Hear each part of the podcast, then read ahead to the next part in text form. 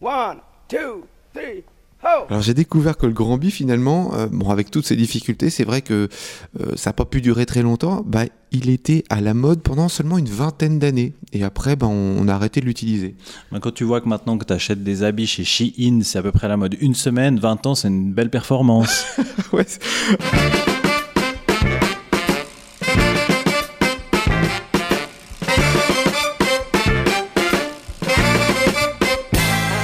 tout le monde, vous écoutez Pause Vélo et c'est un épisode qui sera consacré au Pro Vélo, le magazine Pro Vélo Info numéro 64. Comment ça va Gilles?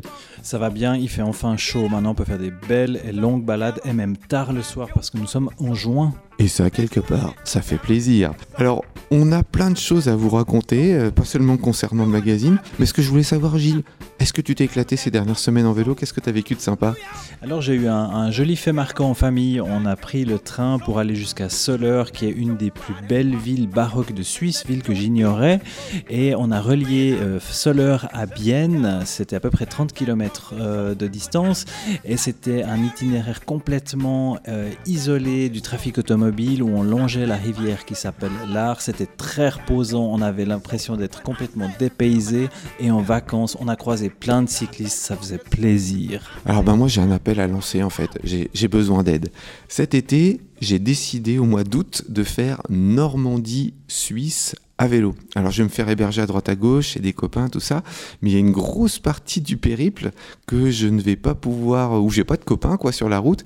Donc, bah, je, fais un appel à vous. Si vous avez envie de m'accueillir, bah, je serais, je serais ravi. En fait, ça va être la partie, alors, parce que je vais, avoir la chance de pouvoir faire quasiment tout le, tout le trajet entre, enfin, sur des voies vertes, euh, sur les, les trois quarts de- du trajet, ça sera sur des voies vertes et notamment sur euh, la, la Loire à vélo. Donc, je vais arriver à Orléans et je vais quitter la Loire à vélo un petit peu au niveau de Nevers. Du coup, si vous êtes euh, bah, quelque part sur la Loire entre Orléans et Nevers, euh, bah, euh, alors j'ai quelqu'un à Nevers, mais j'ai personne à Orléans. Bah, si vous pouvez m'accueillir, c'est euh, que du bonheur. Essayez de- d'envoyer un petit message sur la page, euh, sur notre site web, quoi, sur pausevélo.com. Laissez un petit message et puis bah, euh, je serai content, ça me dépannera. Ou si jamais vous lui lancez une tente Kenshua avec un paquet de petits princes au bord d'une route, vous lui indiquez où c'est, puis il se débrouillera comme ça. Hein. Ouais, démerde-toi. Oui, c'est vrai. En fait, je, rajoute la difficulté, c'est que je vais voyager, je faire le périple sans toile de tente. C'est un petit défi. Euh, puis si vous êtes une association, c'est aussi possible parce que vous savez que j'ai réalisé un documentaire qui s'appelle Vélotopia. Eh ben, accueillez-moi, je demande juste un canapé, puis en échange, vous pouvez organiser une projection du documentaire. Voilà. Bon, c'était un, petit appel à l'aide. On va commencer à s'intéresser au Pro Vélo Info numéro 64 qui a pour titre Vélo, métro, boulot. On s'est consacré au vélo taffing et on va entamer ça avec une lecture de Quentin qui va parler de la ville de Mexico. Mexico, de Monstruopolis à Cyclopolis. Mexico, mégalopole de 22 millions d'habitants à l'urbanisme incontrôlable, était appelée Monstruopolis dans les années 90. Dans cette immense étendue urbaine, où les cyclistes ne sont pas en sécurité, le collectif Bicitecas crée le Paseo Bicitecas en 1998, un rassemblement mensuel de cyclistes fonctionnant sur le concept international de critical mass.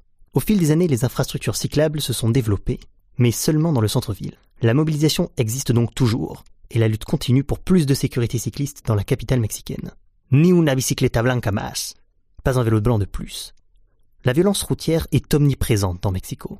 Les minibus sans arrêt prédéfinis qui envahissent la ville sont des dangers permanents pour les cyclistes. Les collectifs cyclistes, la otra movilidad, l'autre mobilité, et ni un repartidor menos, pas un livreur de moins, luttent pour la sécurité de celles et ceux qui roulent à vélo dans la ville. Ils se réunissent régulièrement sur le lieu des accidents ayant provoqué la mort d'un ou d'une cycliste, en bloquant le carrefour avec leur bicyclette pour y écrire le nom de la victime au sol. Les militants et militantes roulent ensuite dans la ville en criant le slogan Ni una bicicleta blanca más Pas un vélo blanc de plus. Piste cyclable oui, parking non.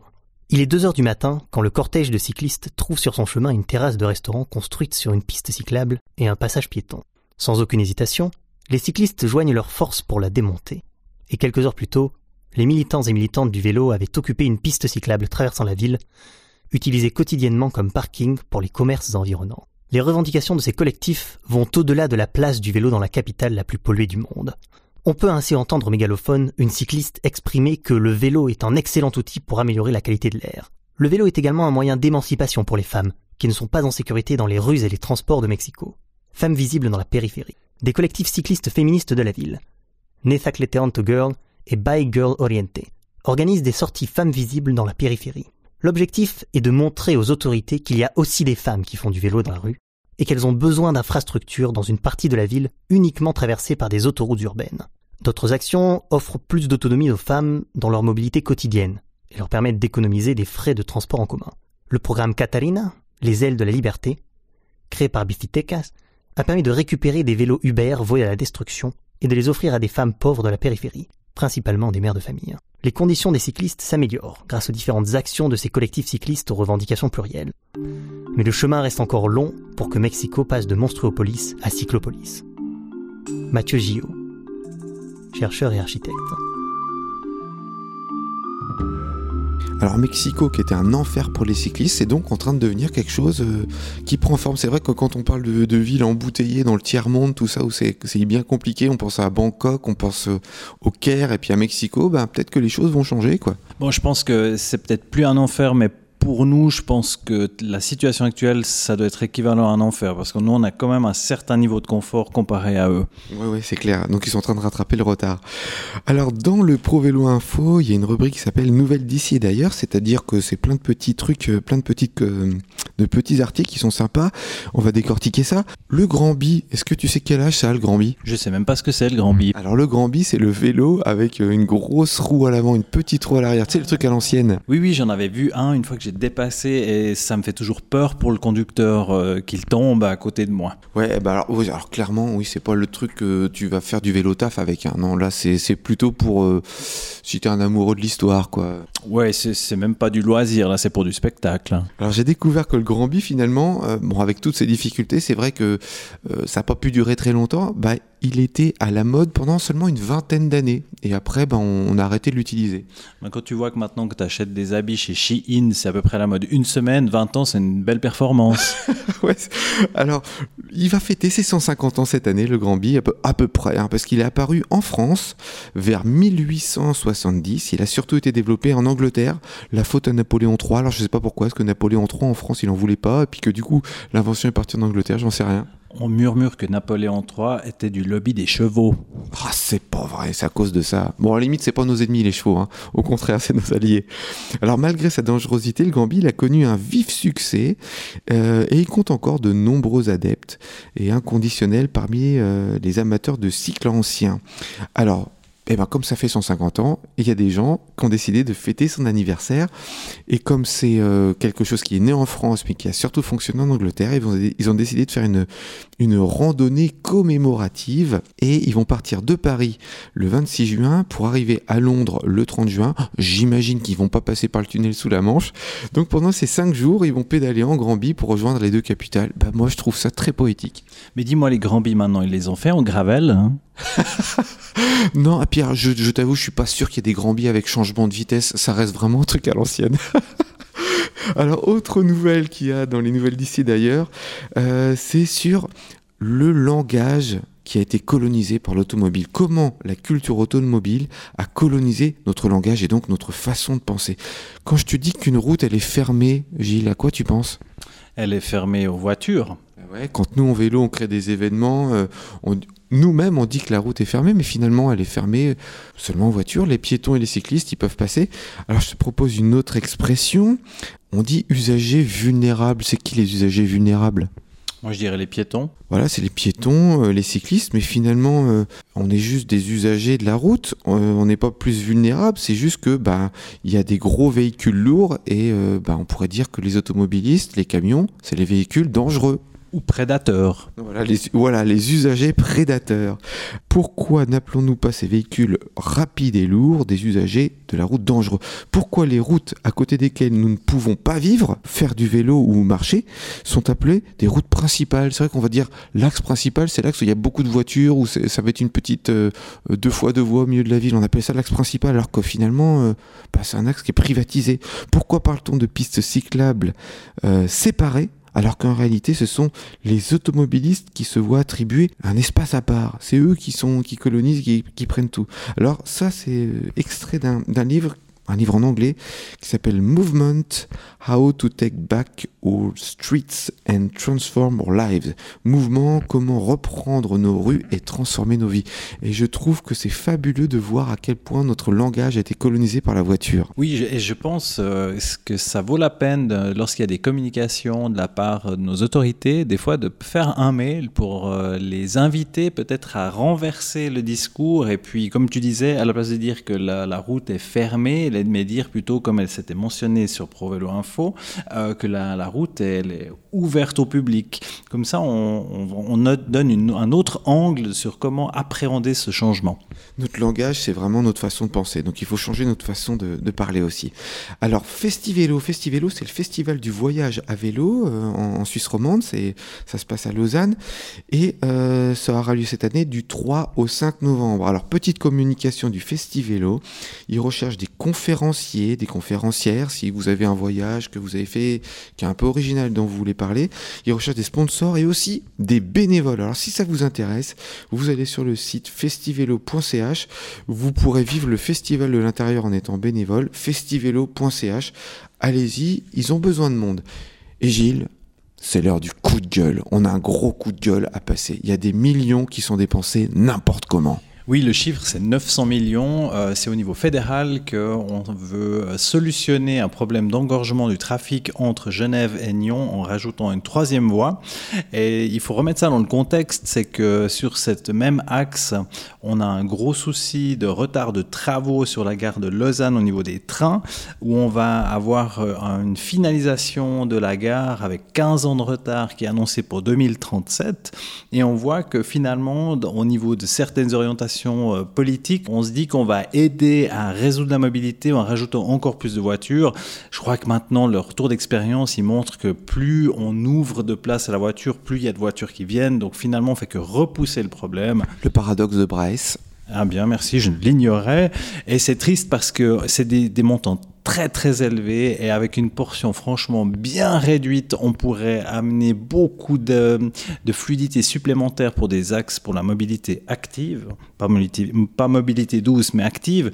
Et on voit qu'au niveau de la commune dans laquelle nous nous trouvons, euh, faire passer une voie verte, ça crée des résistances euh, et des a priori qui sont difficiles à, à combattre et c'est difficile de convaincre les gens. Mais ces 900 millions, quand on les lit dans la presse, on a l'impression que ça va être très facilement euh, mis en place et puis qu'il y a déjà une grande partie des élus euh, au niveau fédéral qui vont la soutenir. Alors c'est pas encore fait, mais franchement le signal il est vraiment inquiétant. Il n'y a pas de réchauffement climatique, il n'y a pas eu de COP21, en fait on s'en fout quoi. Bon, maintenant à force de voir les débats, je crois qu'en réalité, lorsqu'on est pro-vélo, ça sert même plus à grand chose de parler de l'argument climatique parce que malheureusement, on en parle tellement que les gens n'enregistrent plus ce paramètre. Je crois que pour convaincre la promotion du vélo, il faut vraiment plutôt montrer à quel point on va aider les automobilistes qui restent à fluidifier leur propre trafic même si finalement on aimerait que tout le monde fasse du vélo, je crois qu'il vaut mieux leur dire que vous aurez des routes plus agréables à rouler avec plus de cyclistes qui empruntent euh, leur vélo pour leur trajet quotidien. En fait, euh, moi, tous ces gens qui, votent des millions pour la voiture, tous ces gens qui prennent leur voiture tous les jours pour faire 2 km, j'aimerais ne pas vivre sur la même planète qu'eux. Mais malheureusement, on vit sur la même planète et à cause d'eux, nous, on souffre, on va avoir... Euh, oui, c'est vrai que c'est pas forcément un argument le réchauffement climatique. Maintenant, d'autant plus qu'on en parle, on parle de s'adapter au réchauffement plutôt que de lutter contre.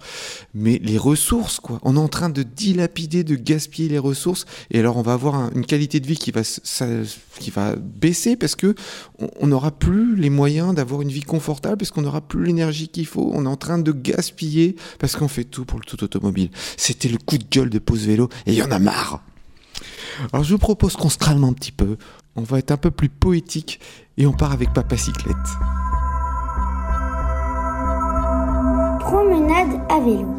Me promener à vélo le matin tôt, respirer l'air frais dès l'aube meringuée. Moment de liberté, parmi les fleurs rosées, roulant à toute allure, le vent en pleine figure. J'ai ce sentiment infini d'être en paix avec la vie et surtout avec moi-même, oubliant toutes mes peines grâce au chant des oiseaux à l'odeur des coquelicots, enfin le temps de regarder, enfin le temps de respirer, enfin le temps de rire, enfin le temps de vivre. Florence Levadon. Ah, on va mieux grâce à Papa Cyclette, ça fait du bien. Gilles, tu t'es concentré sur le dossier principal du Pro Vélo Info, c'est-à-dire vélo métro, boulot. Tout est dans le titre et il y a beaucoup d'aspects euh, qu'il faut aborder euh, dans le quotidien du vélo en lien avec euh, notamment le travail. Moi, je vois, j'en vois trois. C'est la question des transports publics, du stationnement des vélos et après peut-être des solutions de vélo en partage. L'article, lui, donne déjà quelques chiffres et c'est souvent ça qu'il faut prendre pour débuter euh, l'appréciation du, euh, du, sujet. C'est qu'en Suisse, par exemple, 69% des trajets journaliers, donc c'est vraiment sur une semaine entière, hein, autant du loisir que pour aller à son travail, c'est fait en voiture. Après, on compte 20% en transport public et 9% à vélo. Et ce qui revient ensuite dans les chiffres, c'est la distinction entre les modes de déplacement pour aller au travail de ceux des loisirs. Et je vous apprendrai, ou je, ça ne sera pas une surprise si je vous apprends que la part des transports publics, elle va augmenter en proportion lorsqu'on va à son travail et que la part du vélo va baisser lorsqu'on sera au travail. Bien sûr, il y a eu l'arrivée du vélo électrique. Alors le vélo électrique, il va pas forcément aller plus vite, mais il va vous permettre d'aller plus loin. Néanmoins, c'est pas encore un mode que les gens vont emprunter à grande échelle en proportion pour aller à leur travail. En disant ça, ça veut dire qu'il y aura forcément une, un besoin de, de, de, pardon, de mettre ensemble vélo avec les transports publics alors on a soit la question du stationnement qui n'est pas simple parce qu'en environnement urbain on peut vous chourer votre euh, vélo et puis euh, il y a des fois des questions d'emplacement qui manquent. Et l'autre, c'est lorsqu'on souhaite prendre son vélo dans le train, il n'y a pas toujours de la place. Alors pour revenir aux vélo-stations, l'article parlait de Berne où, euh, je crois, pour avoir un consensus, il a été admis de faire une vélostation au sous-sol. Quand on dit ça, on, dit qu'on a mis beaucoup d'argent pour faire un aménagement au sous-sol, alors que en réalité, il y a de l'espace en surface euh, qui est utilisé par euh, les véhicules qui sont stationnés. Voilà, le compromis à la Suisse fait qu'il y a eu cette, euh, cette décision d'avoir un aménagement en sous-sol. Après, il y a une question de rentabiliser l'aménagement. Et là, souvent, on essaye d'avoir des... là, je ne suis plus certain si c'était dans l'article, mais on essaie d'avoir quelque chose qui est à peu près rentable ou à peu près autoporteur. Et puis, une des propositions, je crois, qui émane de ProVélo, c'est de rendre les 24 ou 48 premières heures gratuites, ce qui permet euh, d'éviter toute barrière à celui qui a besoin d'une vélostation mais qui a un budget euh, quand même limité. Et puis, ça évite d'avoir des vélos ventouses. Donc, euh, moi, je pense que c'est une bonne manière de, pouvoir stimuler le, le, réflexe de prendre son vélo. Et je pense qu'il y a encore beaucoup d'endroits où des vélostations seraient bienvenues parce qu'avec des vélos électriques dont la valeur est, quand même euh, conséquente, on a envie d'être sûr qu'on retrouve sa monture euh, dans l'état où on l'a laissé. L'autre aspect qui était euh, abordé, c'était la question du transport en train. ce qui ressort, c'est que déjà, il n'est pas simple d'acheter un billet de train pour son vélo en Suisse, que ce soit avec l'application ou la manière de s'y prendre un guichet. C'est tellement compliqué qu'en fait, moi, quand j'achète un billet comme ça, alors ça m'arrive rarement, hein, bah, en fait, je prends, euh, j'ai un demi-tarif, bah, je prends plein tarif, juste histoire de montrer au, contrôleur, bah, vous voyez, j'ai un demi-tarif, mais j'ai pris plein tarif, donc je paye plus cher, parce que je, ne sais pas comment préciser que j'ai un vélo avec moi. Je pense que financièrement, je suis dans les clous, je paye ce qu'il faut, mais j'ai pas le, billet correct, quoi. Oui, ton exemple, il est, il est emblématique, c'est que la marche à suivre, elle n'est pas simple, et puis euh, on a ce problème que le vélo a pris de l'importance, et que l'infrastructure ferroviaire n'a pas réussi à s'adapter au même rythme et on a encore des, contraintes de réservation selon les, moments de la semaine. Euh, ça peut arriver soit sur les grandes lignes ou alors le week-end où on aura tout de suite beaucoup plus de gens qui vont prendre leur vélo pour euh, aller faire un tour. Ben, comme moi je le citais, euh, beaucoup plus loin de là où j'habite.